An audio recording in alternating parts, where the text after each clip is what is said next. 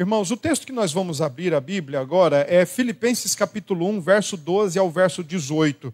Eu quero olhar para esse texto em, dois, em duas perspectivas, e talvez a terceira perspectiva eu vou olhar à noite para o texto. É, o texto ele tem sim uma perspectiva de olhar para o passado, versículos 12 a 14, e versículos 15 a 18 ele olha para o presente, versículos 19 a 26 ele olha para o futuro. É o apóstolo Paulo, né? Fazendo essa, esse olhar em três direções ao mesmo tempo, e para cada uma dessas direções, ele olha de uma forma. Então eu quero, agora pela manhã, olhar para o passado e o presente, junto com o apóstolo Paulo, e claro, né, nós também vamos olhar, é óbvio, e à noite, se Deus nos permitir, nós então é, abordaremos os versículos 19 a 26.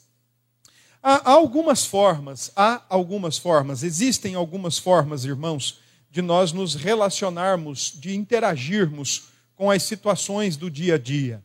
Algumas situações nos deixam felizes, outras nem tanto. Algumas situações nos deixam gratos, outras nem tanto. Algumas situações despertam em nós ânimo, coragem, vontade para trabalhar. Outras parecem que geram em nós um certo acovardamento, um certo, uma certa morosidade e assim por diante.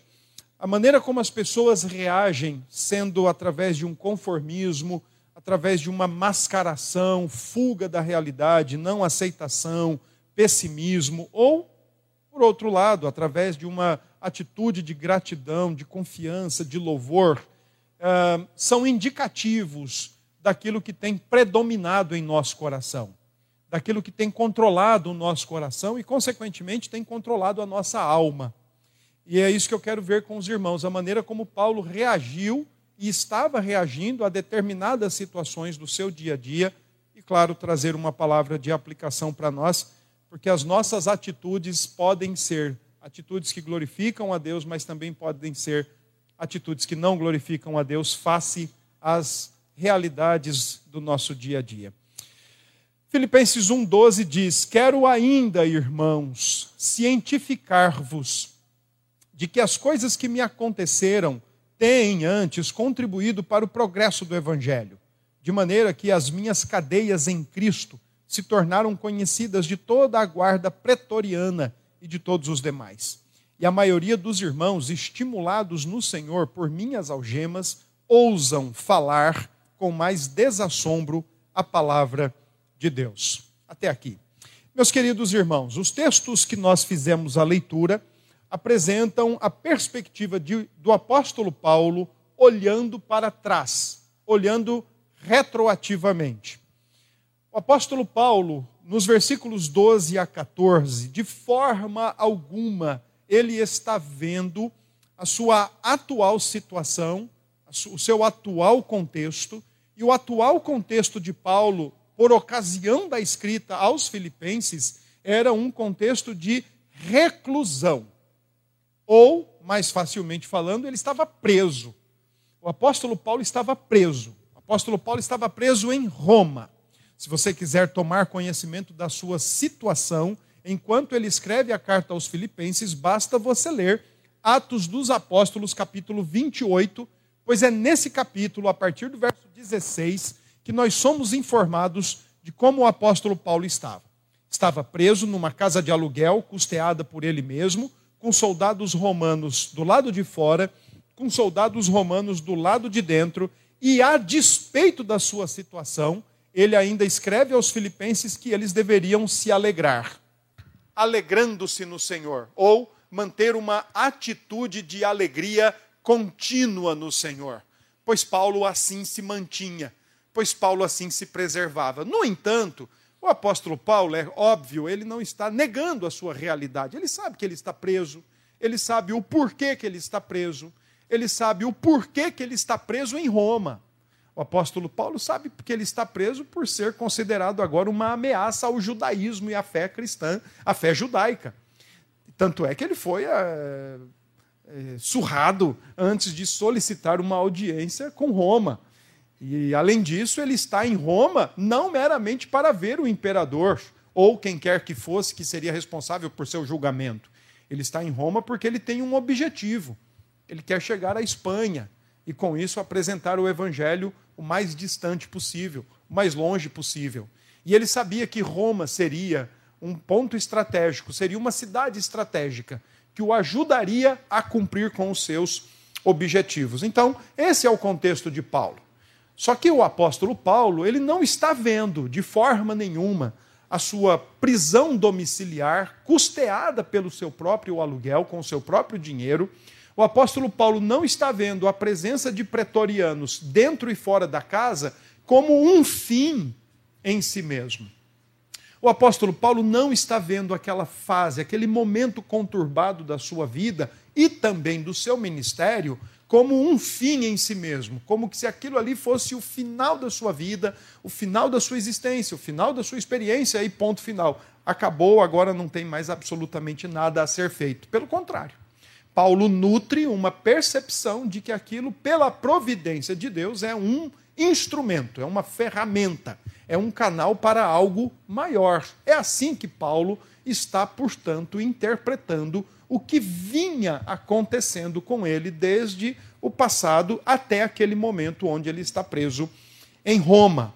A perspectiva de Paulo lembra muito aquele nosso ditado popular: o que não mata, engorda. Ou, mais filosoficamente falando, aquilo que não me destrói, me fortalece.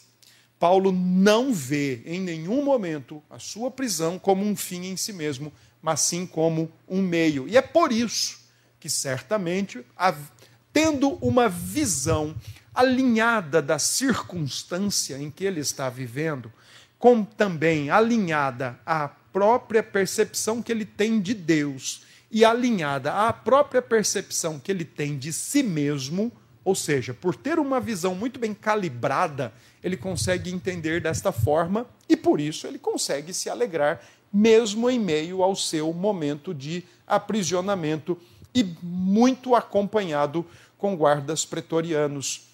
Talvez aqui, desses três primeiros versículos, não seja muito difícil nós lembrarmos, por exemplo, o que disse C.S. Lewis em um dos seus textos, quando ele disse que dificuldades preparam pessoas comuns para destinos extraordinários. As dificuldades, portanto, pelas quais nós passamos e havemos de enfrentar e haveremos de enfrentar, sempre são, obviamente, Deus nos preparando para algo mais. Além do que, como disse um autor desconhecido, as pressões da vida são os dedos do Espírito Santo nos modelando a imagem de Jesus Cristo, nosso Redentor. Paulo era um homem que entendia desta forma o sofrimento, nunca como um fim, mas como um instrumento. Desta forma, desta feita, o apóstolo Paulo, logo no versículo 12, ele diz que algumas coisas lhe aconteceram. E quando a gente vê Paulo falando assim, olha, quero deixar vocês claro, deixar vocês cientes ou esclarecidos de que tudo o que aconteceu comigo, ou as coisas que aconteceram comigo, antes de ser um problema, ou antes de ser uma, uma ruindade ou uma maldade, ou antes de ser um ponto final da minha existência, pelo contrário, tem contribuído para algo muito maior o progresso do Evangelho. Quais coisas são essas que o apóstolo Paulo se refere no versículo 12? Que aconteceram com ele e que têm, de alguma forma, contribuído para algo maior, para o avanço do Evangelho. Vamos lembrar, por exemplo, Paulo está se referindo aos momentos imediatos após a sua conversão, em que ele foi perseguido em Damasco por pregar o Evangelho de Deus e o Evangelho de Jesus Cristo. Atos 9, 23, 25. Paulo foi rejeitado em Jerusalém pelos próprios apóstolos, pelos próprios discípulos. Nesse contexto, o único que abraça Paulo foi Barnabé, Atos 9, 27. Em sua empolgação em Jerusalém, Deus o tira de lá e envia-o ao mundo gentílico. Paulo, em sua primeira viagem missionária, é apedrejado e é tirado da cidade como morto por causa do evangelho. Deus muda a rota de Paulo da Ásia para a Europa e o impede de seguir com o seu plano para mostrar que o plano que Deus tem para Paulo é muito melhor e é muito maior. Em Filipos, o apóstolo Paulo é preso, ele é açoitado, porque ele obedece a Deus. E por isso ele é exposto a tal situação. Ao invés de se revoltar e de se lamuriar e de lamber as suas feridas, o apóstolo Paulo foi orar e louvar a Deus, e esse episódio coloca por terra ou desmorona simplesmente o cárcere onde ele está preso, juntamente com Silas. Em Tessalônica e em Bereia, ele também foi alvo de trama, trama persecutória por parte dos judeus que o perseguiam desde a primeira viagem missionária e agora estavam querendo que ele fosse expulso da cidade, o que de fato aconteceu. Ele foi expulso tanto da Tessalônica quanto da Bereia foi tratado como um louco na cidade de Atenas, como um tagarela. E é interessante porque o termo tagarela no texto de Atos não tem a ver com uma pessoa que fala sem parar, mas tem uma pessoa que fala coisas desconectadas.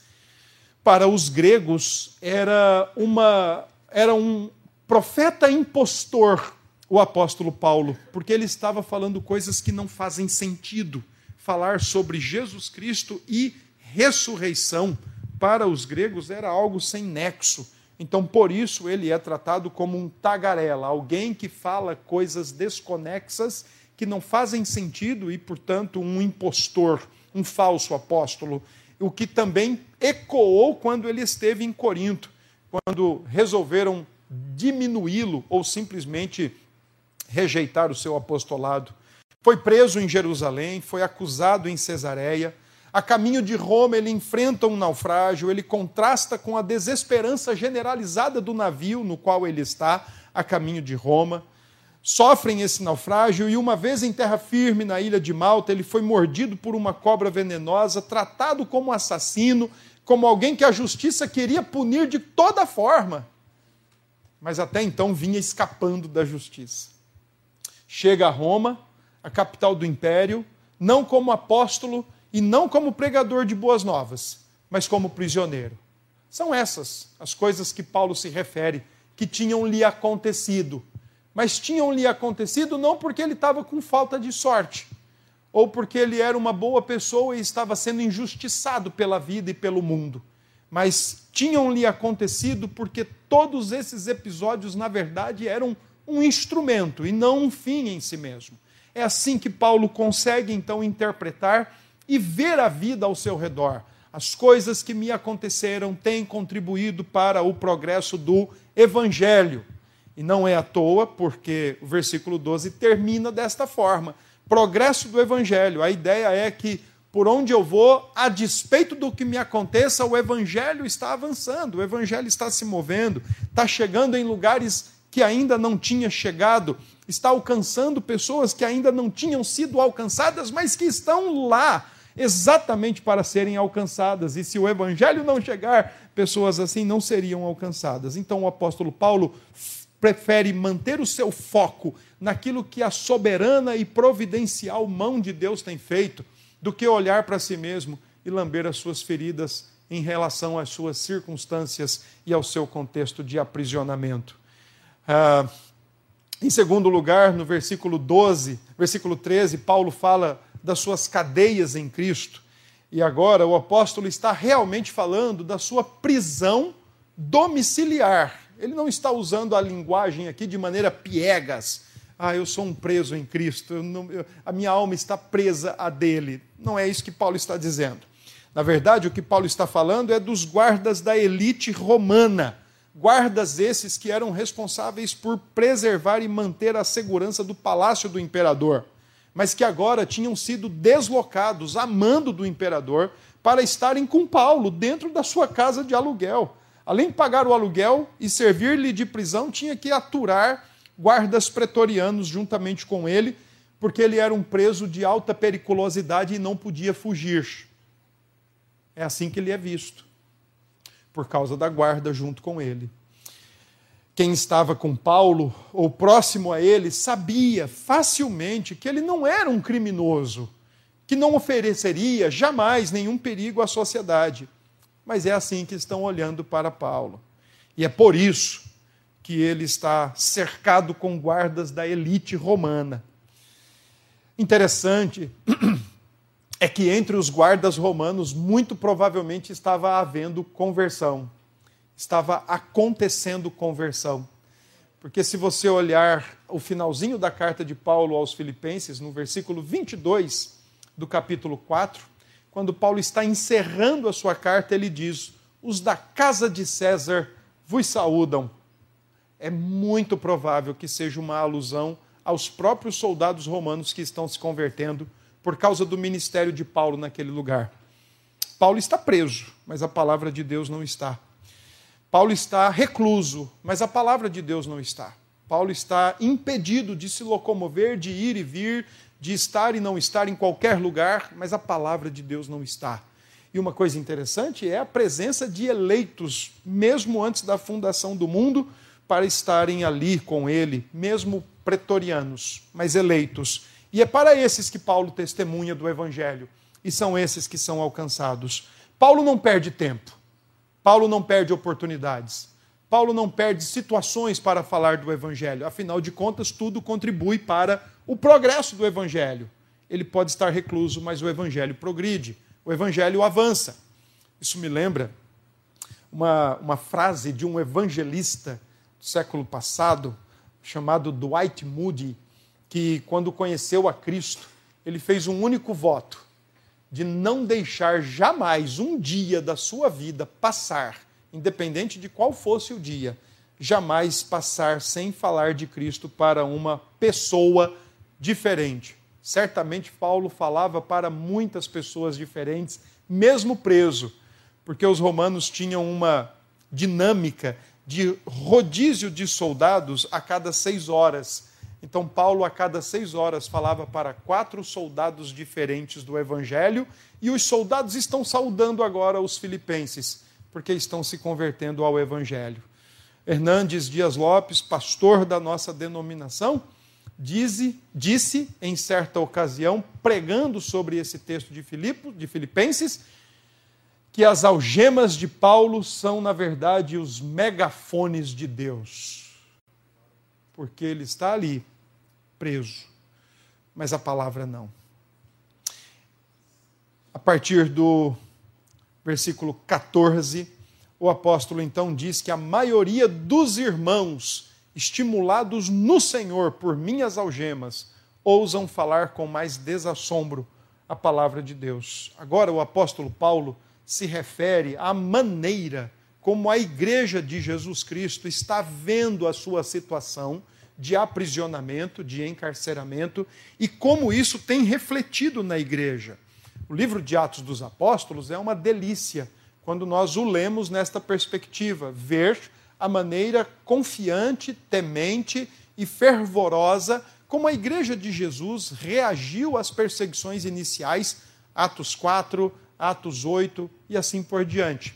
Ao invés da igreja se, se calar e se acovardar, a igreja falava mais do Evangelho. E quando orava, pedia a Deus para que lhes desse mais ousadia ainda para falar do Evangelho. Agora, Paulo também faz essa constatação.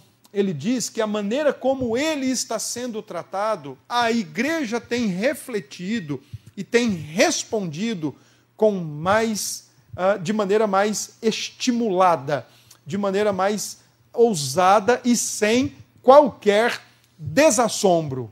A igreja testemunhava da graça de Deus com mais veemência, com mais força, com mais coragem, com mais intrepidez. As, as algemas de Paulo, portanto, serviram como força e energia para os crentes de Roma. Todavia, vale a pena a gente lembrar de uma situação aqui. Uh, existe um, um, um, belíssimo livro chamado Evangelização na Igreja Primitiva. Um daqueles que vocês se deliciam ao lê-lo, de tão gostoso e de tão edificante que ele é. E o autor desse livro, ele consegue identificar que naquela época talvez existissem mais motivos para intimidar e fazer com que uma igreja se sentisse mais acovardada em falar do Evangelho do que de fato falar do Evangelho. Afinal de contas, o evangelho contava a história, contava e conta a história de um crucificado. O que para nós hoje, século 21, já tem toda uma outra configuração, já tem todo um outro sentido, todo um outro contexto. Mas vamos imaginar falar de um crucificado que salva pessoas no primeiro século. Se você fosse para uns judeus e falasse para ele que o crucificado era o Salvador, o perigo deles te rejeitarem e te enxotarem de maneira muito rápida era 100%. Porque, afinal de contas, para a visão judaica de vida, morrer no madeiro era ser um maldito de Deus. Além disso, para eles dizer que um maldito pendurado num madeiro era o Salvador, era escândalo. Dizer que aquele que morreu pendurado na cruz era o Messias não encaixava muito com as percepções que eles tinham em relação ao Messias. Então aquilo era um escândalo, era afastá-los, era distanciá-los. Dizer para um grego que um crucificado é o Salvador seria loucura, porque para os gregos o herói nunca morre no final. O Salvador nunca morre no final. E como é que esse Salvador morreu na cruz? Então isso não era muito racional, é loucura. E dizer para um romano que um crucificado é um salvador também não era lá uma boa pedida. Afinal de contas, para um romano só morre na cruz os piores criminosos dentre todos os criminosos. Então era este o contexto de que a igreja animada e estimulada pelo, pelas correntes, pelas algemas de Paulo, agora estão se sentindo mais animadas, mais alvoroçadas no bom sentido, para falar do Evangelho. As correntes de Paulo, as algemas de Paulo, está dando força, está dando combustível para a igreja falar do crucificado, falar do Evangelho de Jesus. Paulo está dizendo: olha, o que me aconteceu até agora e que tem me acontecido então tem uma finalidade: o progresso do Evangelho. O bem-estar, a liberdade, a tranquilidade de Paulo está, estão todas elas submetidas em segundo ou terceiro níveis. O primeiro nível e o principal é o progresso do Evangelho, e é isso que Paulo quer que eles entendam, os seus leitores entendam. A perspectiva de Paulo as lentes que ele usava para ler a sua história de vida até aquele presente momento, não era a perspectiva do orgulho ferido, não era a perspectiva de um cara de falta de sorte, não era uma perspectiva de um cara azarado, ou a perspectiva de, um, de uma pessoa que o mundo odeia e ele não é amado, ele não é compreendido. A perspectiva de Paulo, a lente de Paulo era da providência de Deus e a da prioridade do evangelho. O resto fica tudo para depois, ou fica tudo submetido a isso. Para o autor, para Paulo, o mais importante era o que estava acontecendo com o evangelho. Se ele está progredindo, se ele está avançando, se ele está alcançando vidas ou não. Quanto a Paulo, isso pode ser depois pensado. De modo semelhante, né, e Paulo expressa sua preocupação com o evangelho, a última carta que Paulo escreveu, segundo a Timóteo, tem o mesmo tom, o tom da preocupação. Ele vai morrer. Paulo sabe na segunda carta de Timóteo que ele vai ser retirado de um calabouço, única e exclusivamente para morrer. Não vai ter uma segunda, uma terceira, quarta chance. E ele sabe que quando ele sair dali, ele vai morrer. E a preocupação dele é o que vai ser do evangelho. Como o evangelho vai continuar como continuará o seu progresso, a sua, pregação, a sua pregação e o seu alcance. É por isso que, então, na segunda carta, Paulo comissiona Timóteo de uma maneira muito séria. Persevera no Evangelho, prega o Evangelho, viva o Evangelho, sofra pelo Evangelho, mas não deixe de fazer com que o Evangelho progrida.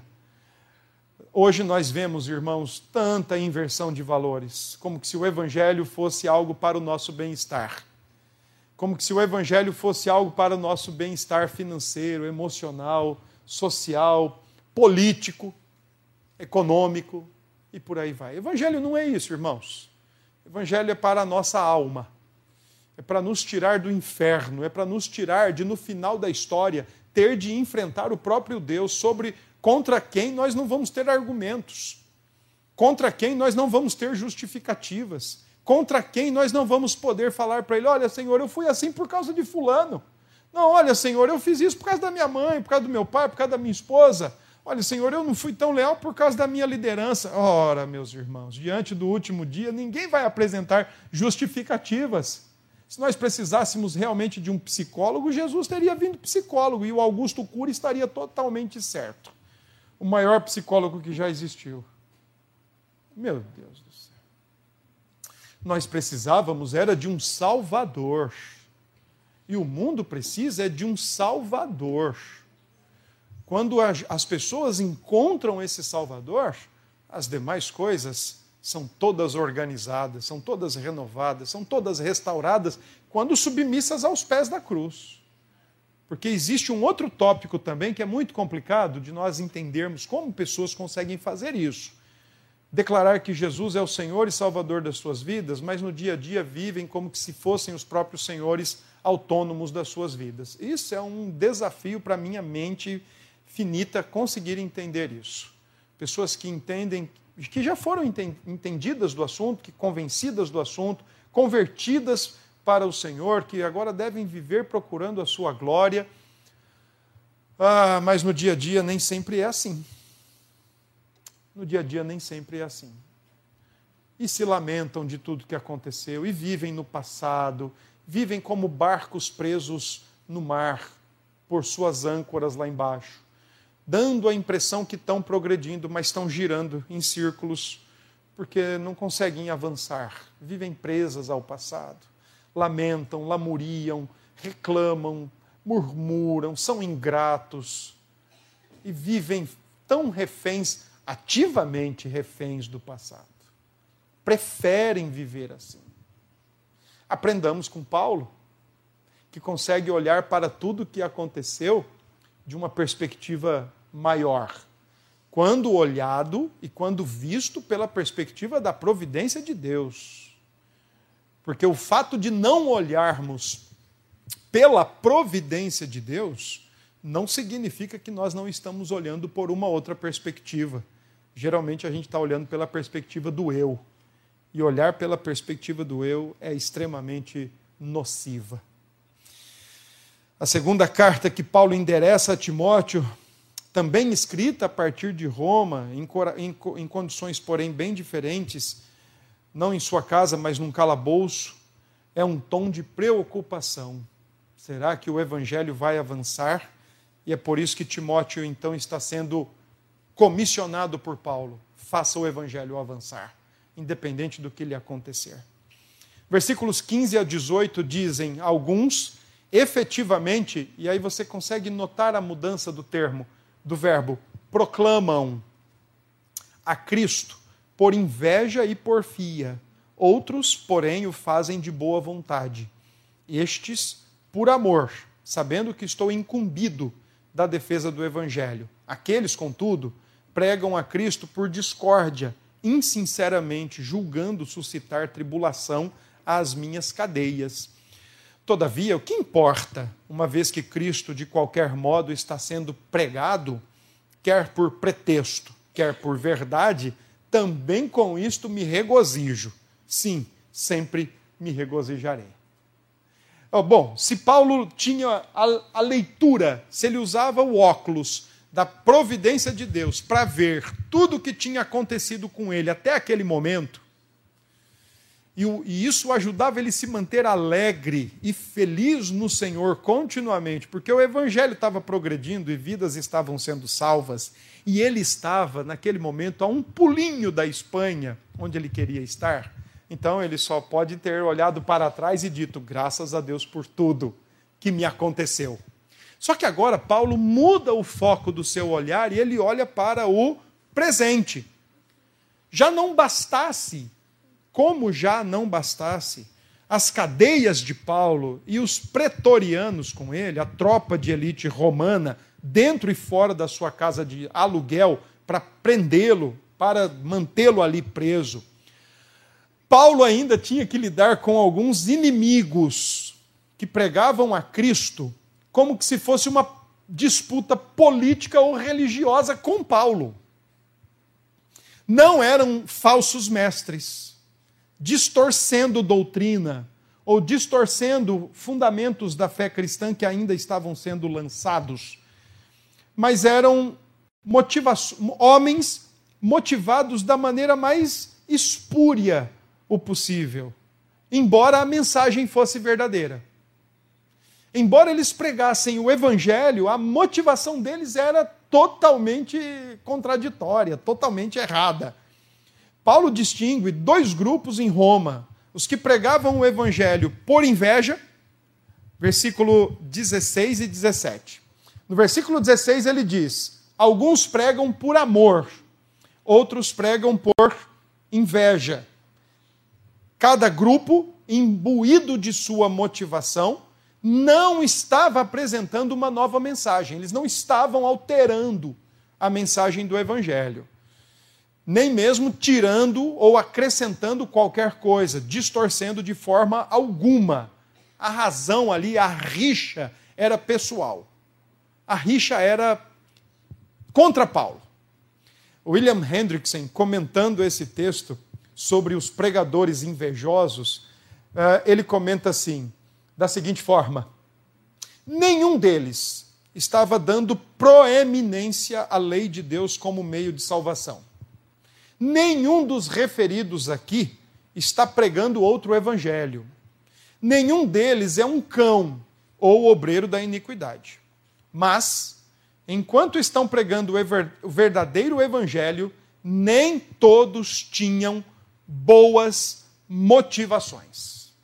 Ora, como entender? O que é que Paulo quer dizer com esses pregadores invejosos? Como entender isso? Bom, as, as opções são várias. Por exemplo, há quem diga que eram pregadores da igreja de Roma que estavam lá antes de Paulo e quando souberam que Paulo chegou à cidade, então eles ficaram preocupados porque eles iriam começar a perder o seu prestígio. Eita! Os irmãos vão querer ouvir Paulo e vão deixar de me ouvir vão lotar a casa de Paulo, porque mesmo Paulo estando em uma prisão domiciliar, ele podia receber pessoas, ele podia receber visitas, ele tinha certa liberdade de receber pessoas. Então esses pregadores, ao que tudo indica, poderiam pensar isso. E agora minha, agora a nossa igreja aqui vai naufragar, porque Paulo está na cidade. Então eu preciso fazer algo, porque eu não quero perder meus crentes para Paulo. Calvino, por exemplo, entendia que eram judeus, judeus que estavam ali, de alguma forma, querendo afetar o apóstolo Paulo. Mas existe um outro comentarista do século XVIII que acreditava, por exemplo, que esses pregadores invejosos eram judeus que estavam propondo um cristianismo mais amigável ao judaísmo, com certos cuidados pela guarda da lei. O que é que nós podemos entender Bom, eu vou caminhar na direção de que aqueles que estão por inveja pregando o evangelho, motivados por inveja, e como diz Paulo, por inveja, porfias, esses são pregadores romanos, que já estavam mesmo em Roma e que, quando souberam que Paulo estava em Roma agora preso, mesmo nessa condição, eles estão preocupados, eles querem prestígio, eles querem eh, os holofotes que eles acreditam que Paulo tem então eles querem, serem, eles querem ser tratados da mesma forma. E como é que nós podemos entender isso? Basicamente da seguinte maneira: quando Paulo diz, no versículo 15, que eles estão pregando por inveja, pregando Cristo, pregando o evangelho corretamente, mas eles estão motivados por inveja e porfia. As palavras que Paulo usa aqui neste texto são indicativas do que esses pregadores querem. Eles, na verdade, queriam fazer mais convertidos do que o apóstolo Paulo. Eles queriam atuar para se tornarem os responsáveis por um maior número de conversão do que o apóstolo Paulo. Além disso, tinham inveja da autoridade apostólica e o, a grande familiaridade, o grande conhecimento que Paulo era tido por pessoas como seu missionário, como sendo missionário aos gentios. O apóstolo Paulo usa duas palavras. A palavra inveja, aqui no grego, significa uma antipatia, um ressentimento contra outra pessoa que possui alguma coisa que não temos e nós queremos. Então, esses pregadores, embora pregando Cristo, porém invejosos, estavam querendo o que Paulo tinha.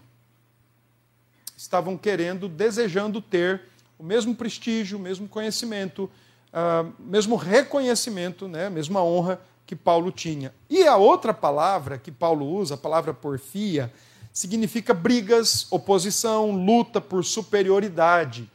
Essa palavra aparece sete vezes no Novo Testamento, e sempre que essa palavra aparece no Novo Testamento, ela está relacionado a algo que arruína a vida da igreja. Por isso, esses pregadores porfiosos estão brigando invejosamente para terem o que Paulo tem, como que se achassem que esse é o objetivo da pregação do evangelho: ser conhecido, famoso e reconhecido. Estão com motivos errados para a pregação do evangelho e um espírito errado para encarar a vida, são partidaristas.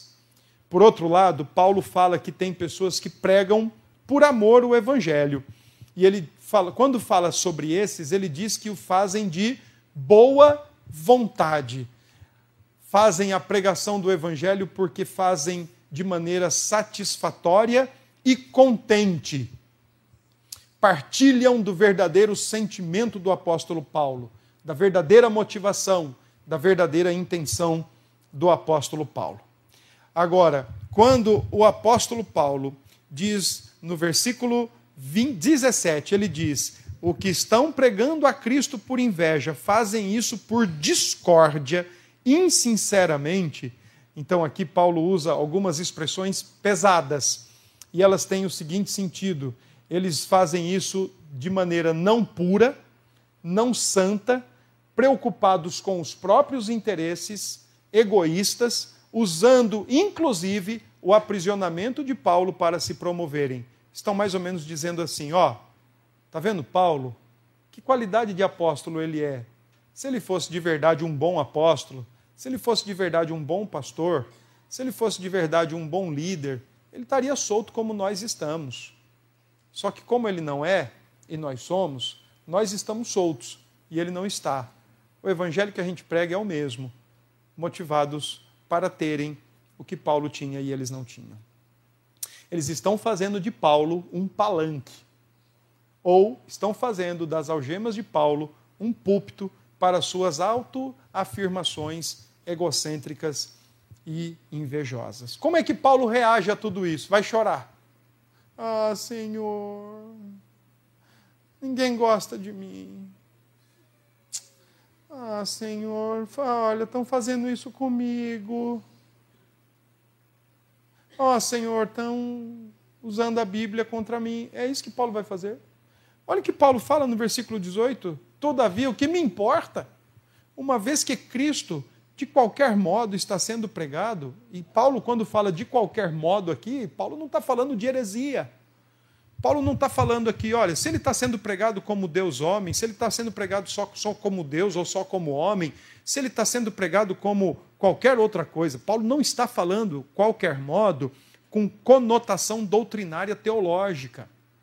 O que Paulo está dizendo é, o qualquer modo aqui, ó, se ele está sendo pregado por pretexto, por inveja, por porfia, com dissimulação, ou se ele está sendo pregado por verdade, por amor, que, é que eu vou fazer? Eu me regozijo e vou me regozijar.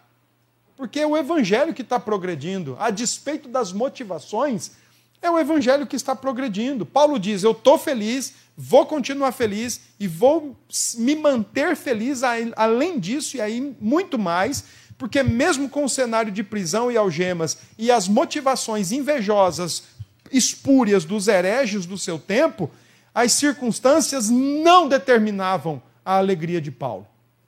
As circunstâncias não determinavam a sua felicidade, porque a sua felicidade não estava alinhada às suas circunstâncias, mas estava alinhada aos padrões e às prioridades eternas do reino. O evangelho está avançando. Esse é o meu motivo de alegria. A sua satisfação estava no avanço do evangelho de um jeito, por inveja, ou de outro, por amor. Sua condição de preso era o que menos importava, porque a sua percepção, a sua leitura de vida, sua leitura dos fatos, a sua leitura das situações era não ele, mas Cristo. A sua leitura era essa. A postura de Paulo em Filipenses é totalmente diferente da sua postura em Gálatas. Pois em Filipenses ele diz: Cristo está sendo pregado, continuem assim e eu vou me alegrar. Mas em Gálatas ele afirma que Cristo está sendo amputado e distorcido. O importante, então, é a mensagem antes das motivações dos pregadores. Deixe-me colocar algo aqui importante. Ah, será que nós poderíamos aplicar essa ideia de Paulo hoje quando vemos placas denominacionais como essas que temos no nosso país, que confundem evangelho com prosperidade financeira, com prosperidade física, emocional, psicológicas e por aí vai? É óbvio que não. Certamente Paulo falaria muito contrariamente tanto aos que pregam e o que é pregado. Mas o que Paulo talvez esteja, ou como Paulo nos ajuda a perceber aqui é o seguinte: olha, vamos, vamos dar um chutinho na nossa canela. Se nós pregamos o Evangelho porque cremos, porque cremos que os eleitos serão salvos por soberana vontade de Deus, ou se nós pregamos o Evangelho, ou se pessoas pregam o Evangelho porque acreditam que o homem soberano decide a sua resposta, irmãos, não é com isso que Paulo está preocupado. Nesse texto, que Paulo está preocupado é que o evangelho seja pregado, ele avance e pessoas sejam salvas. Quem decide o quê? Não é o ponto. Ah, mas olha, aquela igreja tem a parede preta, irmãos. Se o evangelho está sendo pregado e vidas estão sendo salvas e transformadas, tenho muita dificuldade de pensar que Paulo está contrapondo-se a isso. Porque o que Paulo está se contrapondo aqui não é a mensagem, mas o que Paulo está se contrapondo ou destacando é a postura motivacional do coração humano, a inveja.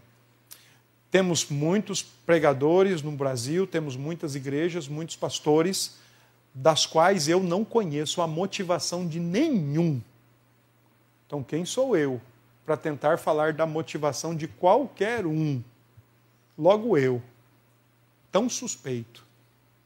Mas uma coisa eu sei: se motivados por ganhos, se motivados por riquezas, se motivados por qualquer coisa, não tenho a menor dúvida que um dia todos nós haveremos de dar contas a Cristo.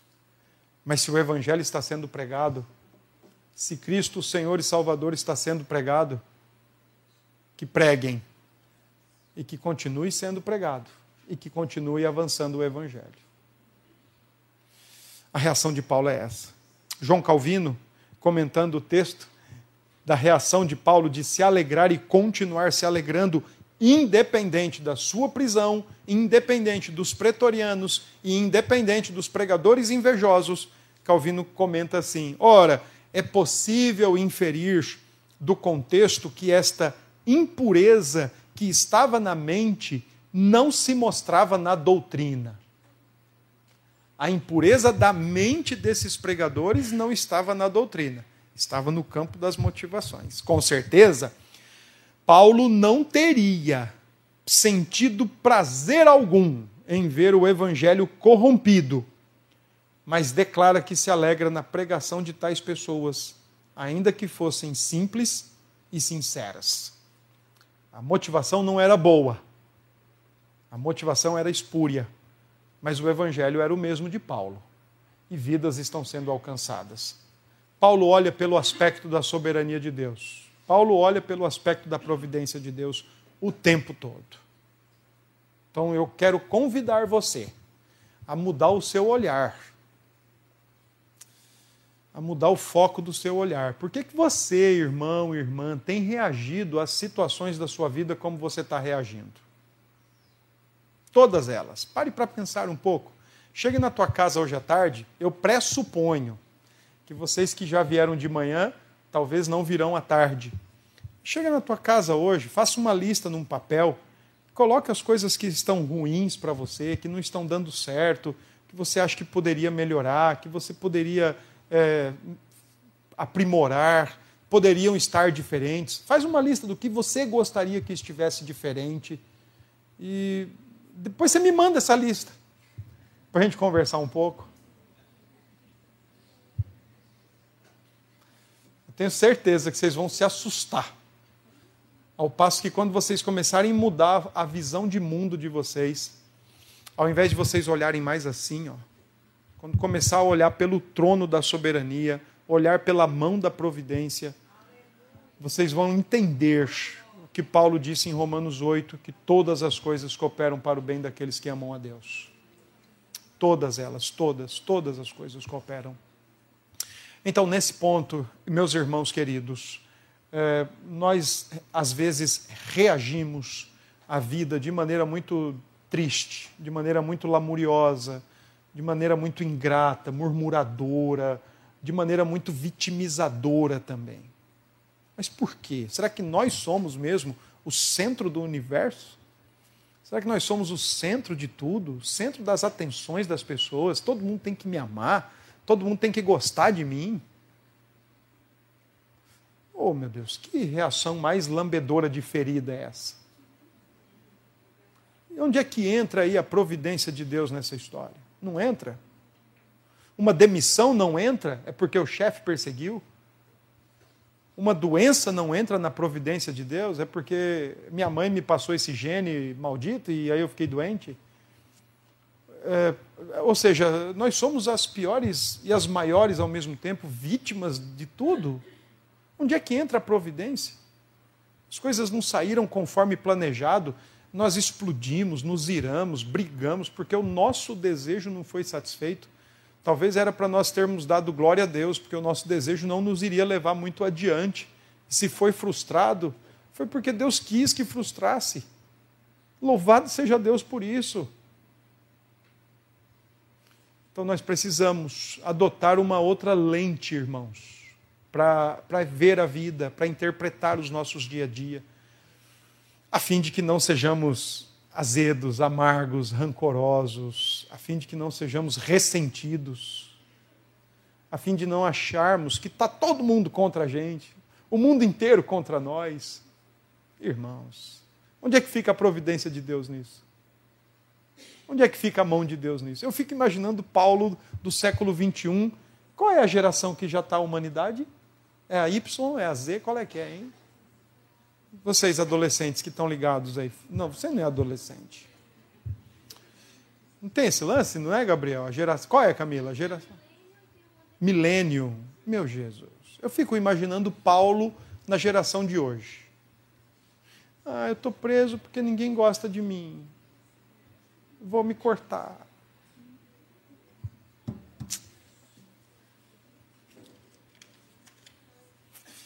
Paulo não guardava um espírito de amargura em seu coração, mesmo em face às críticas e calúnias de seus opositores. Porque a sua lente era a lente da providência de Deus, era a lente da soberania de Deus.